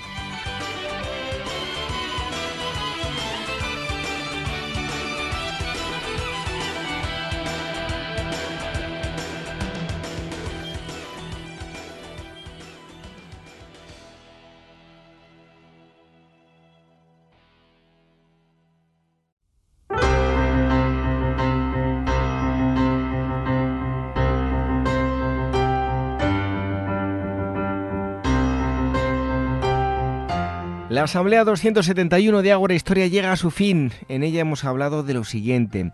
El primero de los temas nos ha llevado hasta la Guerra Civil Española y hemos hablado de una forma, creo yo, eh, novedosa. Hasta ahora ha habido partidarios de uno y otro bando, sigue habiéndolos, pero eh, hemos hecho una reflexión. Estuvimos en la presentación de, esta, de una colección que va a hablar sobre la Guerra Civil y que Em, va a cristalizar en un libro eh, al mes. El director es Fernando Calvo González de Regeral. Y como digo, hicimos una reflexión sobre lo que debe quedar de la, de la guerra civil. Eh, esperamos que si son amantes de este periodo puedan disfrutar de, esta colección de libros. Después hemos eh, hablado de algo mm, curioso y novedoso, teatralización en Capital Radio con eh, José de la Morena, que es el director, un compañero de Capital Radio, director del programa Uno de los Nuestros y guionista de un podcast. Vamos a ir emitiendo aquí todos los que se vayan ya mm, eh, valga la redundancia, emitiendo en, ese podcast dedicado a la, historia. Y hoy hemos escuchado el primero, que trata sobre los luditas, un eh, episodio histórico mm, realmente curioso y que nos debe hacer reflexionar sobre los intereses de, los humanos. Y en tercer lugar, hemos hablado de fantasía con la escritora y redactora Silvia Pato, es autora de un interesantísimo libro dedicado a la eh, historia de la fantasía a lo largo de la historia hemos eh, hablado y comentado sobre las tendencias según la época histórica. Volvemos con todos ustedes dentro de mm, una semana, como siempre lo hacemos en la sintonía de Capital Radio, la hora, las 22 horas, una hora menos en la comunidad canaria. También nos pueden escuchar a través de los podcasts en iVoox, en Spotify, en Spreaker y en eh, iTunes. Eh, y todos los domingos eh, emite el programa Radio Sapios, una radio divulgativa, una radio online de carácter eh, divulgativo. Y les agradecemos a todos los que nos dejan comentarios, me gusta, valoraciones de estrellas en, iTunes, en fin, todo eso hace que lleguemos a mucha más gente. Antes de irnos, les recordamos las formas de contactar con nosotros a través del email, dos direcciones, contacto y agora arroba capitalradio.es y las redes sociales, Twitter arroba agorahistoria y facebook.com barra programa. Nos marchamos con una frase de Eugene Ionesco. Dice así, la libertad de la fantasía no es ninguna huida a la irrealidad, es creación y osadía. Buenas noches, hasta el próximo sábado. Sean felices.